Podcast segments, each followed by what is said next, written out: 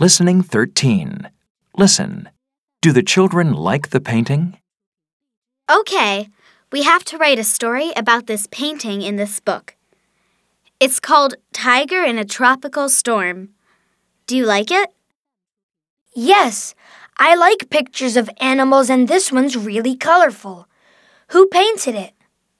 It was painted by a French artist called Henri Rousseau. Is it very old? It says here it was painted in 1891. So where's the tiger? Is it in a forest or in a zoo? What do you think? Well, I think it's in a forest. Look at all these tall trees and plants. I agree. Okay. So it's in a forest and there's a storm. Look, we can see lightning in the picture. Do you think the tiger is frightened of the storm? I don't think it's frightened. I think it's looking for something to eat. I think it's hungry. Hmm. I think you're right. Maybe it's looking at an animal and it wants to eat it. Yes.